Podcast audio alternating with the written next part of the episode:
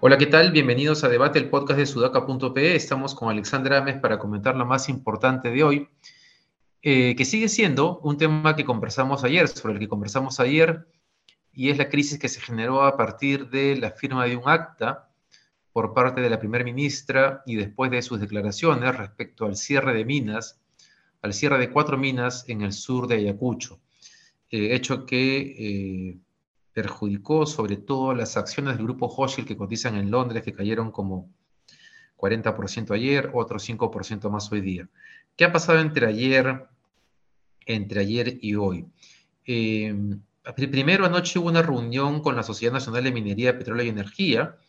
La sociedad consideró que esta reunión había sido positiva, que ha quedado claro, digamos, la posición de las partes y han quedado en seguir trabajando en solucionar ese tema en particular.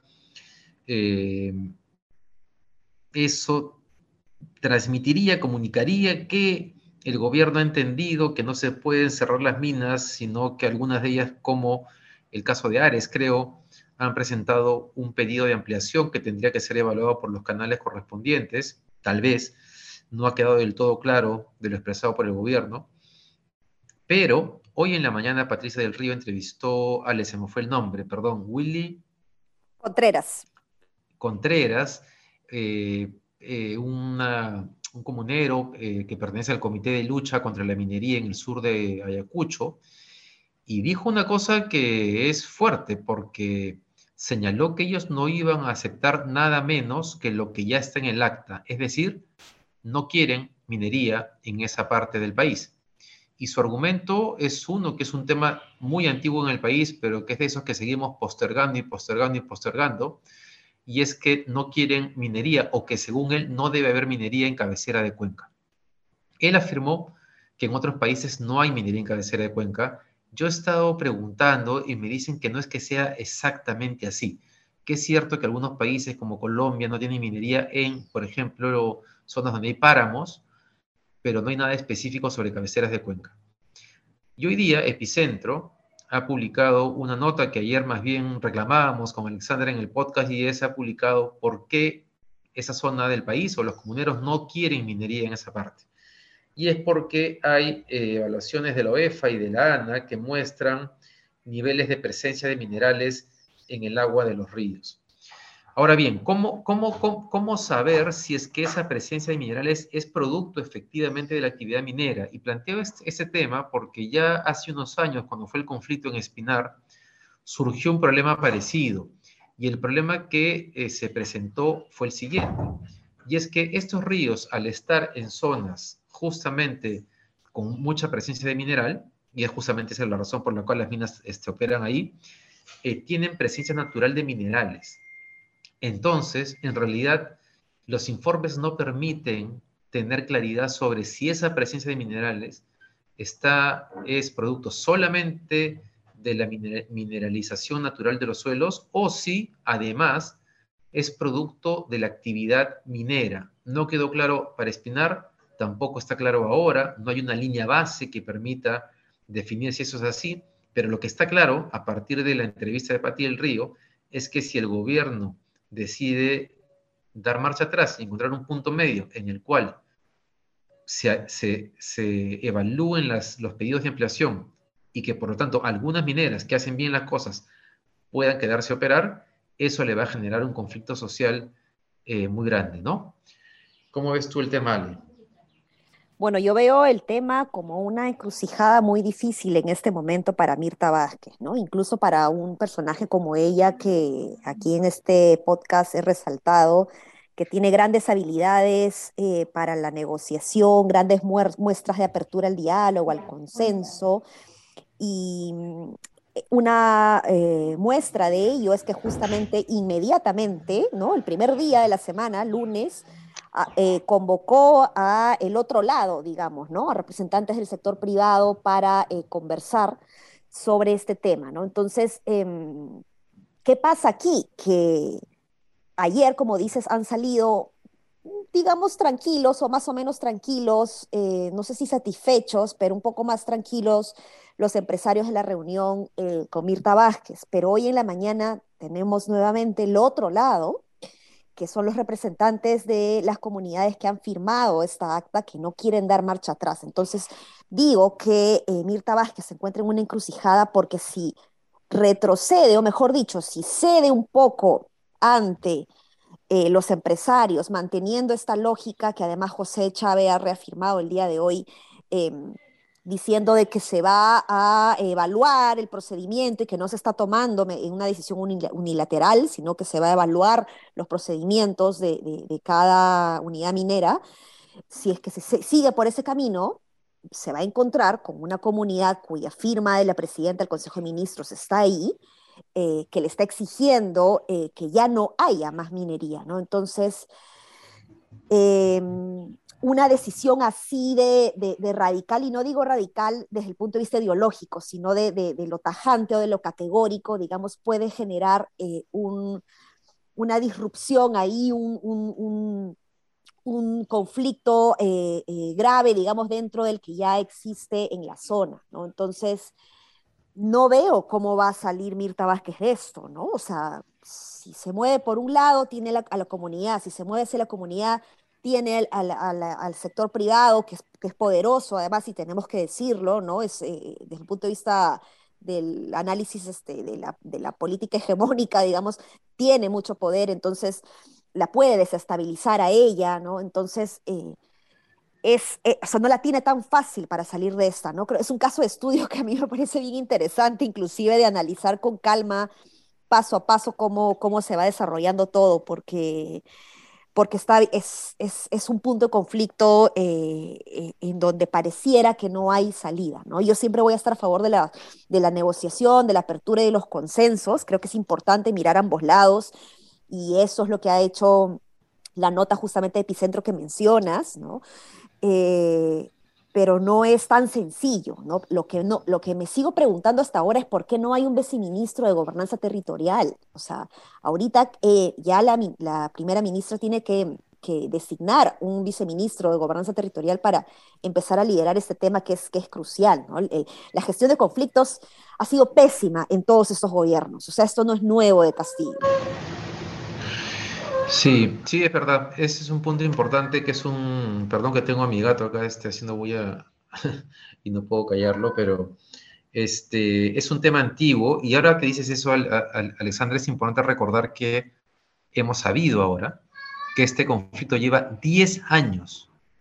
10 años. Justamente salió el viceministro de Gobernanza, de Gobernanza Territorial, el que fue viceministro eh, Raúl Molina, a explicar el tema y ese tipo de, conflictos con tanto tiempo, este, a uno le hacen pensar que en realidad somos un país bien pacífico, porque para que la comunidad lleve 10 años, y contaba esto también el entrevistado de día en la mañana, eh, enviando cartas al, gobierno central, enviando cartas y comunicados a las empresas mineras, y que nadie les haga caso y que estén ahí, bueno, creo que en cualquier país del mundo eso termina mal. Es decir, nadie aguanta tanto tiempo eh, sin que una demanda además todo parece indicar que justa, no sea atendida, ¿no? Y, claro, conforme pasa el tiempo, la salida es cada vez más radical. Si en algún momento hubo la posibilidad de tener canales de diálogo para salidas intermedias, pasa el tiempo, hay una sensación de abuso que crece y por lo tanto las demandas de salidas radicales son mucho más fuertes, ¿no? No sé si vamos a aprender de este caso. ¿Tú crees que vamos a aprender? Creo que eso podría ser un signo distintivo de Mirta Vázquez, ¿no? Tal vez intentar solucionar el problema de fondo. Sí, mira, yo no sé, eh, no, he pensado a profundidad en el perfil de los anteriores primeros ministros, digamos, que hemos tenido, pero Mirta Vázquez tiene muy interiorizada la importancia de, promover eh, una adecuada gobernanza territorial, una zonificación económica y ecológica adecuada, ¿no? Entonces, eh, creo que es momento, o sea, lo que no tenemos justamente es una política de gobernanza territorial eh, y, para eso se crea el Viceministerio de Gobernanza Territorial, que terminó siendo lo que no quería ser, que era un apagador de incendios. ¿no? Eh, y, y bueno, pues o sea, la gestión de, de, de, de los conflictos aquí es, son pésimas, ¿no? Yo, yo, tuve la oportunidad de trabajar en el Viceministerio de Gobernación Territorial y antes eso desde el MIDIS fui comisionada para ver lo de las bambas y la verdad que la, la, la gestión de, diálogo, de, negociación es muy mala, es muy mal. Tenemos cientos de mesas en este momento abiertas que están en un archivo Excel de PCM y se siguen abriendo mesas. Entiendo que en un momento eh, con Vizcarra se dijo, ya no se abre más mesas de diálogo, pero es que, o sea, termina siendo igual eh, la herramienta que te ayuda a calmar un poco las aguas, generar esta mesa de diálogo. El problema es que creas mesas a las cuales luego no tienes abasto para darle seguimiento y mucho menos para poder cerrarlas con, con éxito. Entonces termina convirtiéndose en un espacio de una lista de lavandería que las comunidades piden y por eso es que termina, es una relación un poco tóxica, digamos, porque no soluciona el problema, pero te, mitiga eh, em, este, este, esta, este conflicto más duro, digamos, que puedes tener, porque por lo menos te llega la visita del MINSA para una campaña médica. La, ¿no? El, haces un conflicto, vuelves a pedir, se, vuelve a activar, ¿no? PCM se activa y luego mandas algo más, ¿no? pero no es la forma, ¿no? No es la forma. Por eso se ha venido, digamos, como que manteniendo, estoy hablando en términos generales, no estoy hablando de la zona de Lucanas, eh, pero por eso que se ha venido manteniendo más o menos así, sin, sin, sin, grandes estallidos en todos lados, pero son cientos de mesas, David, que están abiertas y en donde no hay una estrategia realmente de cierre adecuado de, de, de, de los conflictos, ¿no? Perdón, Ale, ahora que dices esto, tal vez podemos quedarnos hablando de ese tema un poquito más, porque es bien importante, ¿no? Eh, digamos, es un tema crítico para todos los gobiernos, para el desarrollo del país. Y no sé qué piensas tú de lo siguiente, pero recuerdo que cuando en su momento el gobierno de Humala creó este, un comisionado que había sido Vladimir Warov, ¿no es cierto? Y comienzan todas estas, estas mesas de diálogo cuando uno mira la conflictividad social, efectivamente la conflictividad social se detiene un par de años. Pero lo que termina pasando es que los compromisos que asume el Estado o el gobierno de Mal en ese momento no pudieron ser eh, cumplidos, que es lo que le pasa a todos los gobiernos. Entonces, tenemos un problema como estructural, porque en realidad, firmes lo que firmes, independientemente del tema del agua, ¿no? Muchas veces las comunidades piden, queremos agua potable, queremos estar la escuela, queremos estar el hospital, eh, y pasa el tiempo, pasa el tiempo, y el gobierno central no puede con eso, o los gobiernos regionales y locales. Entonces, el gran cuello de botella termina siendo la incapacidad del Estado para resolver problemas eh, eh, en el territorio y conforme más alejado está, entre comillas, la población, que justamente son las zonas mineras, por lo tanto, le es mucho más difícil al Estado cumplir con esas demandas. Yo te cuento una historia que a mí me sorprendió muchísimo porque eh, en un momento del conflicto en las Bambas, yo estaba trabajando en el gobierno en el 2016-17 y de pronto en una reunión, este, eh, alguien dice, ok, pero ¿qué cosa está pidiendo la comunidad? Y alguien dice, bueno, están pidiendo que no hay médicos y no hay dentistas, tienen un problema, oculistas, no recuerdo cuál era el tema, tienen un problema serio esta población eh, con, este, con, con, con, los dientes, ponte, y no, hay, y no hay ni el médico general ni el especialista. Y de pronto el, la ministra dice, pero perdón, si yo tengo aquí en la planilla los médicos que han sido asignados a esa zona del país, bueno, los médicos no iban y el Estado central no, tiene la capacidad, no, no, tenía la capacidad claro. para corroborar que efectivamente el médico asignado estaba yendo. ¿no? Es, es impresionante cómo el Estado y el, gobierno central se ha construido desde, desde Lima y sin la capacidad de llegar al territorio. Sí, totalmente. Totalmente. Y, y ese es el, el desafío. Pero ¿no? tú que eres especialista en políticas públicas, eso, ¿cómo se Creo que te, te, corté, no sé si he perdido, te perdí yo, David, o, o Ah, no, Ale, no, Ale, te preguntaba que cómo se resuelve eso, ¿no? Porque parece un problema estructural al, al, al Estado, al gobierno, a la forma como se han construido los tres niveles de gobierno.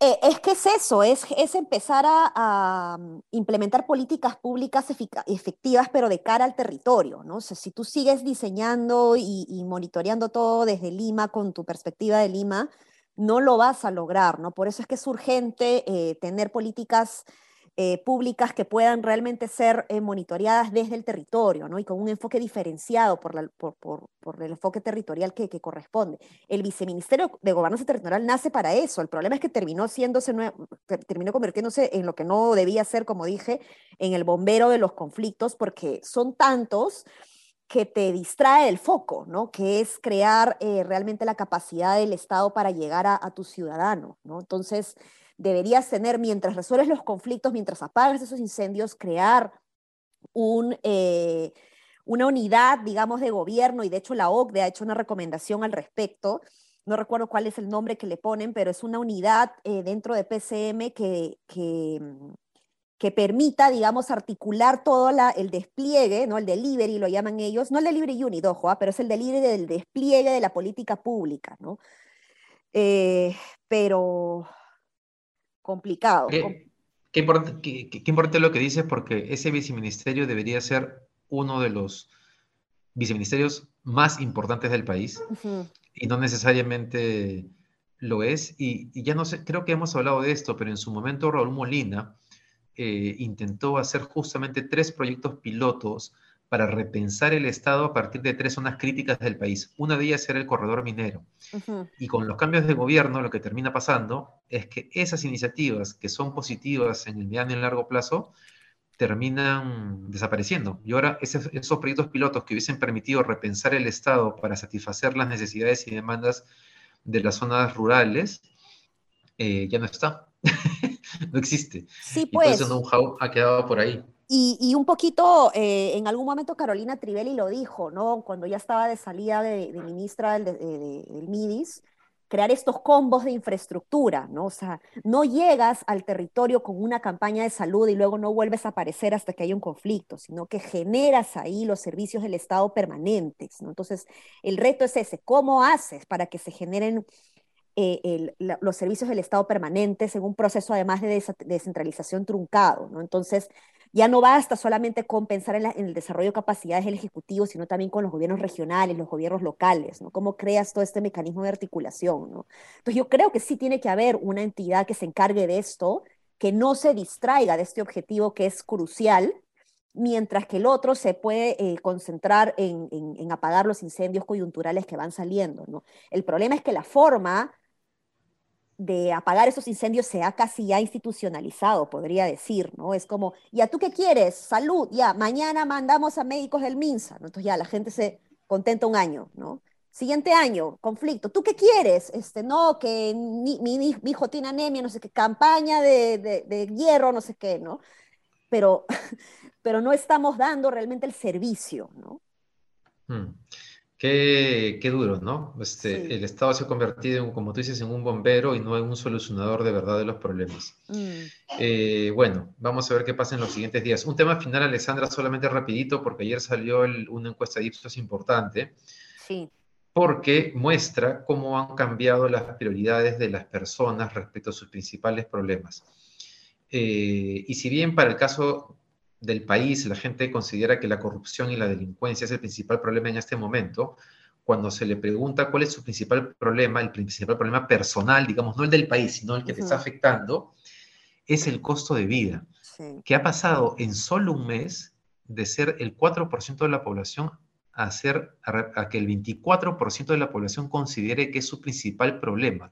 Esto va a ser un dolor de cabeza para el gobierno de Castillo, digamos, varios meses.